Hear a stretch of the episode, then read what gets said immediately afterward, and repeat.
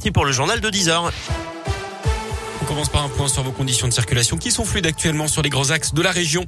À la une, moins 5 degrés, 15 à 20 cm de neige, un temps idéal pour aller skier. Et oui, avis aux amateurs de glisse dans la Loire et dans l'Ain. Les pistes ouvrent aujourd'hui du côté du Bessa dans le Pila. Après les dernières chutes de neige du week-end dernier ce début de semaine, le col de la Loge avait même ouvert ses premières pistes dès dimanche. Rendez-vous demain pour l'espace débutant à Chalmazel. Toutes les pistes ouvriront ensuite ce week-end avant la réouverture complète de la station. Ce sera le 18 décembre.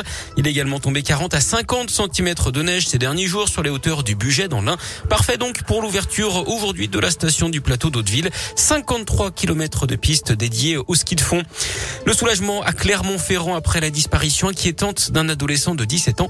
Il n'avait plus été vu depuis dimanche soir quand il était parti de chez lui vers 21h en pyjama sans téléphone ni moyen de paiement. Il a finalement été retrouvé hier soir. Des difficultés sur les rails en Auvergne. Quatre syndicats ont déposé un préavis de grève général jusqu'à demain matin. Ils s'opposent notamment à la réduction des effectifs et à la dégradation de la sécurité sur le réseau ferroviaire. Un rassemblement régional est prévu aujourd'hui sur le parvis de la gare de Clermont dans une demi-heure. Le secteur du médico-social et du social dans la rue aujourd'hui à l'appel de la CFDT, journée de grève nationale. Parmi les revendications, l'extension de la prime du Ségur de la santé de 183 euros à l'ensemble des travailleurs et travailleuses des métiers du social et du médico-social et plus particulièrement aux salariés du secteur associatif dans le domaine du handicap et de la protection de l'enfance. Des rassemblements sont organisés partout en France aujourd'hui, y compris dans la région. Ils avaient provoqué la panique en criant à la Wagbar dans un supermarché de Saint-Etienne en juin 2020. Un an de prison avec sursis a été requis contre deux hommes de 38 et 52 ans.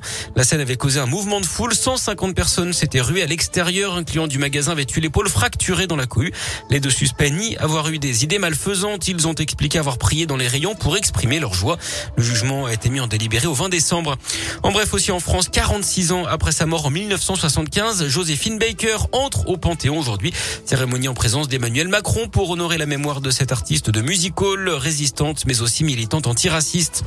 Et puis la tuile pour Miss France, Clémence Bottineau, pourtant doublement vaccinée, a été testée positive au Covid à son arrivée en Israël. Elle a été placée en quarantaine pour 10 jours, ce qui compromet sa participation au concours de Miss Univers prévu le 13 décembre prochain. Sur son compte Instagram, la jeune fille, la jeune femme plutôt, se dit dévastée. Du sport et du rugby avec ce coup de tonnerre à Clermont. Morgan Parra devrait quitter le club. Le demi de mêlée euh, l'a annoncé. Il aurait refusé la prolongation de contrat offerte par euh, ses dirigeants d'après la montagne. Il serait notamment courtisé par le Stade français Toulouse ou encore euh, Toulon. En foot, Lionel Messi est définitivement intouchable. L'Argentin du PSG a remporté hier son septième ballon d'or. C'est un record.